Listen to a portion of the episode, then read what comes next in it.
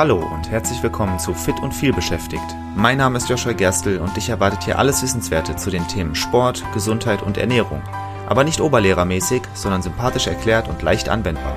Damit du deine gesundheitlichen Ziele erreichst, egal wie voll dein Arbeitsalltag ist. Und jetzt viel Spaß! Ich freue mich tatsächlich schon seit längerem auf diese Folge, denn das ist eine, Fol äh, eine, Folge, in der ich einfach mal ein bisschen darüber erzählen möchte, wie ich mit diversen zusammengearbeitet habe. Aber ich erzähle das nicht einfach nur aus Eigenwerbung. Es hat einen Grund, dass ich das erzähle. Tatsächlich, es hat einen Grund. Ich habe mich vor kurzem verletzt. Das war nicht besonders schön. Das hat einiges erschwert und darüber möchte ich ganz kurz reden. Und zwar, was passiert ist. Ich war im Fitnessstudio, ich habe ganz normal trainiert, ich habe meinen, meinen ganz normalen Plan durchgezogen, der zugegebenermaßen relativ anspruchsvoll ist, der, ich trainiere auf einem relativ intensiven Niveau. Jetzt bin ich ja auch schon fortgeschrittener Kraftsportler, das muss man nun mal auch ehrlicherweise sagen, deswegen ist es ja auch sinnvoll für mich auf diesem Niveau zu trainieren. Und ich habe mit einem Kumpel zusammen trainiert, beziehungsweise das stimmt eigentlich nicht, mit einem Kunden, aber wir verstehen uns auch sehr gut, deswegen, naja, ich habe auf jeden Fall mit einem Kunden zusammen trainiert. Und was passiert ist, ähm, ich habe in der ersten, während der ersten Übung habe ich gemerkt, dass mein linker Ellbogen angefangen hat weh zu tun. Und jedem Kunden würde ich sagen, wenn er mir sagt, ich habe gerade Schmerzen beim Training, würde ich ihm sagen, okay, dann machen wir jetzt ein bisschen Piano, gucken, woran das liegt. Das wäre der richtige Umgang damit. Einfach darauf zu achten, dass man sich in dem Moment nicht überlastet. Was habe ich stattdessen gemacht? Habe ich mich geschont? Nein, ich habe das ganze Training noch durchgezogen. Ich habe einfach mehrmals auf meinen Oberarm draufgeschlagen, wie man das so als richtiger Mann macht und habe das Training durchgezogen. Es war ein sehr drucklastiges Training, das heißt viele Bewegungen, viele Übungen, die auf den Ellbogen gegangen sind. Der Ellbogen tat immer mehr weh, aber ich habe es einfach ignoriert, immer mal wieder auf den Ellbogen draufgeschlagen. Und was ist passiert?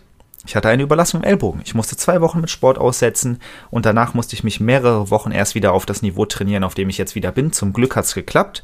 Ich war mehrmals beim Arzt deswegen. Ich habe Schmerztabletten genommen. Ich habe viel den Ellbogen einreiben müssen. Alles nicht besonders toll. Und das alles hätte sich so leicht vermeiden lassen, wenn ich einfach nur den Richtlinien gefolgt wäre, den, die ich ja jedem meiner Kunden und jedem, jeder Kundin sagen würde. Ich würde jedem und jeder Person sagen, wenn du Schmerzen hast in dem Moment, nicht einfach nur, das Training ist anstrengend, okay, gut, das muss es sein. Aber wenn du wirklich Schmerzen hast, dann solltest du da herausfinden, woran das liegt und in dem Moment erstmal ein bisschen runterfahren. Habe ich nicht gemacht. Ich habe äh, das bereuen müssen. Ich habe sechs Wochen, glaube ich, gebraucht, bis ich wieder auf dem Stand wie vorher war. Und tatsächlich merke ich meinen Ellbogen immer noch manchmal ganz leicht. Es ist zum Glück viel besser geworden. Aber das äh, war nicht besonders toll. Und es ist nicht das erste Mal, dass ich eine Überlastung hatte. Ich hatte tatsächlich auch vor kurzem wirklich über viele Monate eine Knieverletzung, die ich auch nicht auskuriert habe, sondern einfach immer weiter trainiert habe, bis ich irgendwann herausgefunden habe, dass es tatsächlich gar nicht vom Sport kommt, sondern von meiner Haltung am, am Schreibtisch. Ich habe hier eine so ungünstige Haltung am Schreibtisch gehabt, dass ich äh, dadurch meine Knie überlastet habe. Total bescheuert. Ich würde jedem immer äh, raten, eine gesunde Haltung am Schreibtisch einzunehmen und ich dachte, meine wäre gesund, aber sie war es faktisch nicht.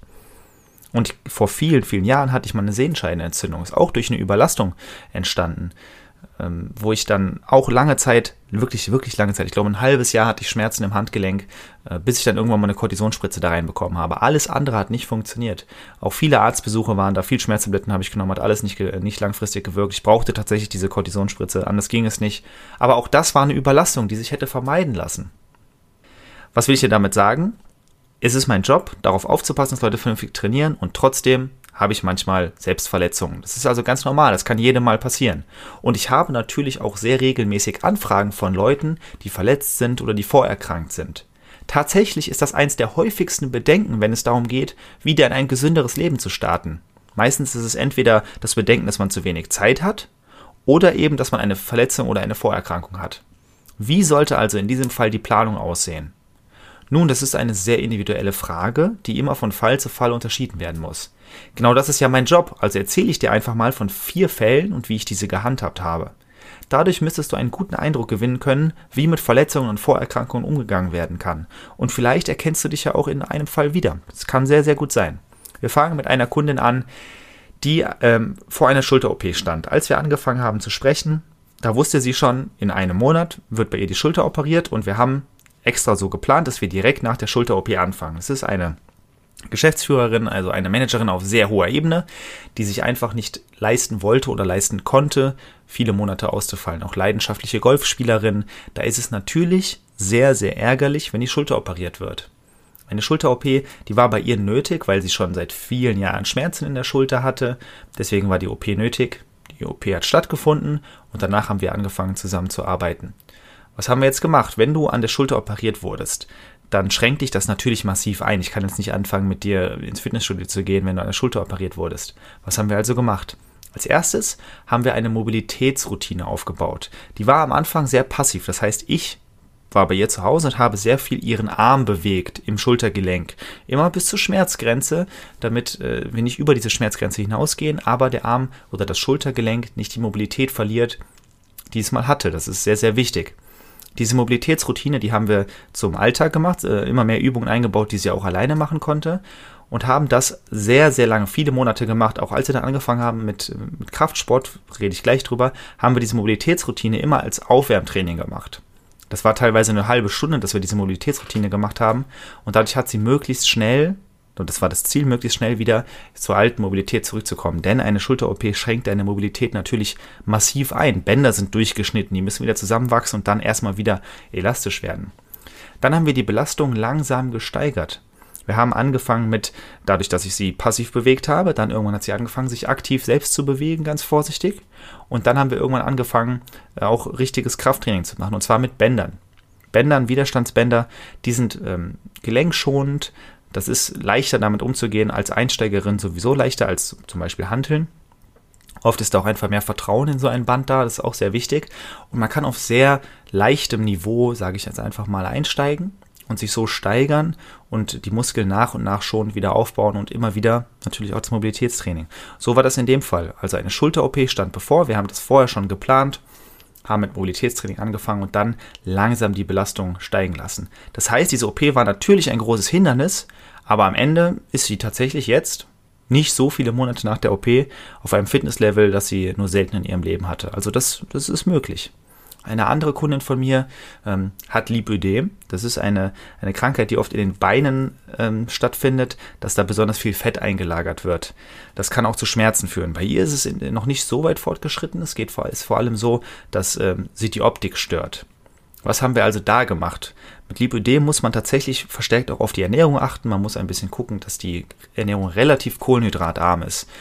Wenn du meine letzte Folge gehört hast, meine vorletzte Folge, Entschuldigung, Folge 19 zum Thema Fett, dann wird dir bewusst sein oder dann, dann wirst du dich daran erinnern, dass ich gesagt habe, kohlenhydratarme Ernährung ist nicht unbedingt sinnvoll. Und das ist tatsächlich auch so.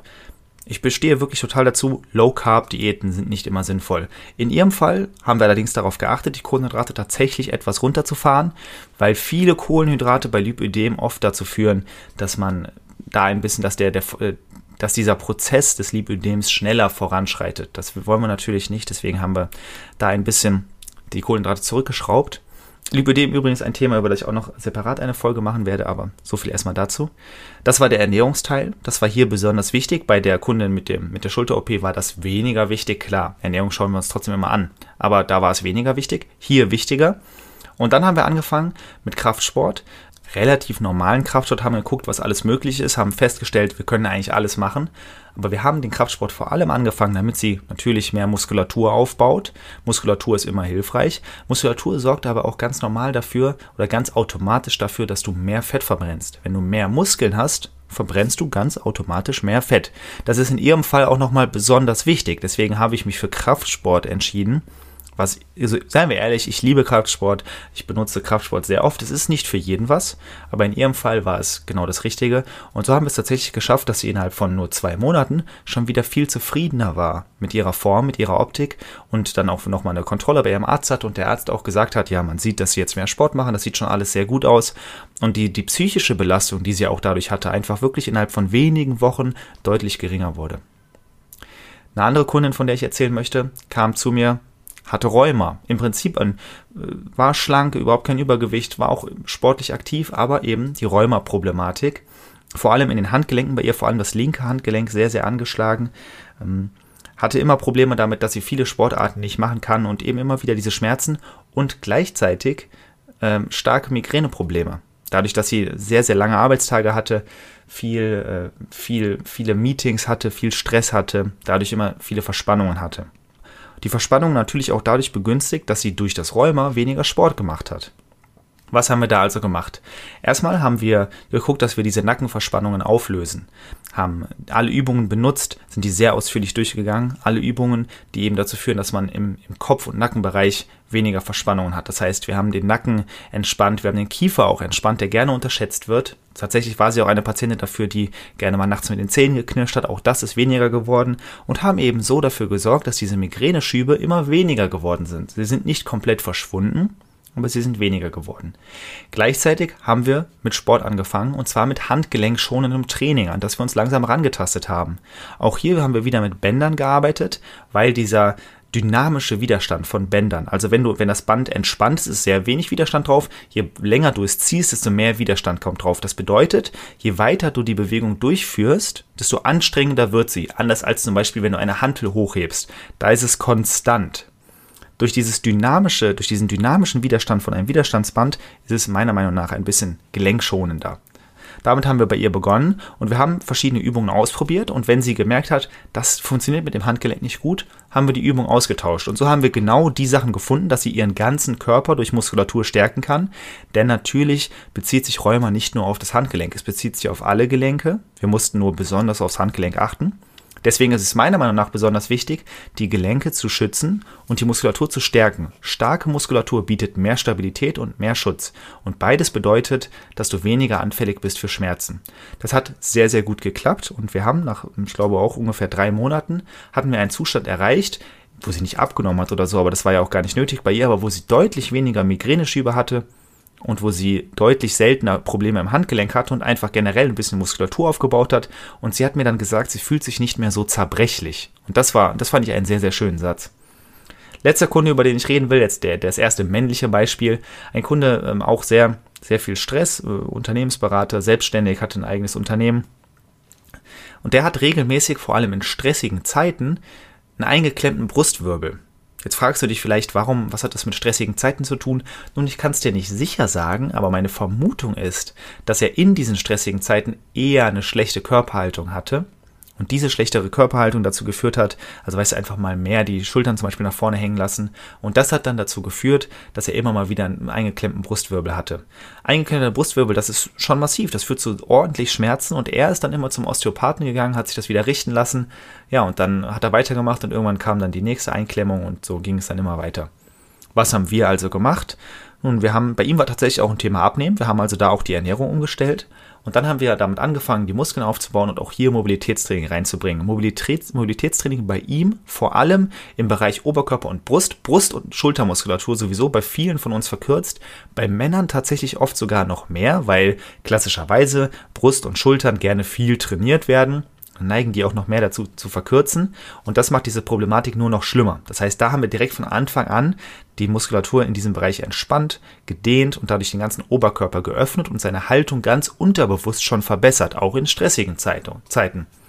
Und dann haben wir auch noch Muskelaufbau begonnen, erst auch mit Bändern, später dann auch mit Hanteln, um eben auch hier wieder für mehr Schutz zu sorgen und automatisch für eine bessere Haltung.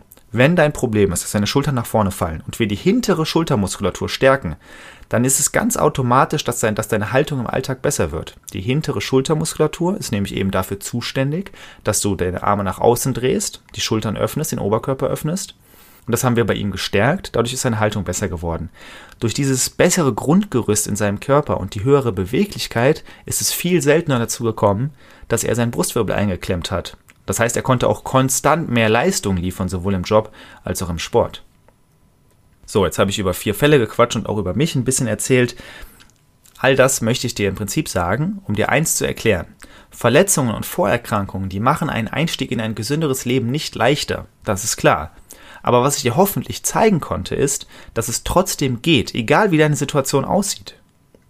Wenn du auch gesundheitliche Ziele hast, die du endlich erreichen möchtest und dich bisher eine Verletzung oder Vorerkrankung abgehalten hat, dann melde dich sehr gerne bei mir. Buch dir auf meiner Webseite ein kostenfreies Kennenlerngespräch, dann analysieren wir gemeinsam deine Situation und finden den passenden Weg für dich. Und bisher habe ich wirklich in fast jeder Situation immer den passenden Weg gefunden. Ich freue mich auf dich und bis dahin sage ich mal, bis zur nächsten Folge. Vielen Dank, dass du auch in dieser Folge wieder mit dabei warst. Ich hoffe, du konntest etwas für dich mitnehmen und hattest sogar Spaß dabei. Weitere Infos zum Podcast und mir findest du auf meiner Webseite joshua-gerstel.de. Und wenn du noch tiefer in das Thema einsteigen und mit mir gemeinsam deinen ganz individuellen Weg ausarbeiten möchtest, dann lass uns doch einfach mal dazu quatschen. Und zwar im Rahmen eines persönlichen Kennenlerntermins. Den Link dazu findest du direkt auf meiner Webseite und zusätzlich in den Shownotes zu dieser Episode. Ich freue mich auf dich und bis zur nächsten Folge. Dein Joshua.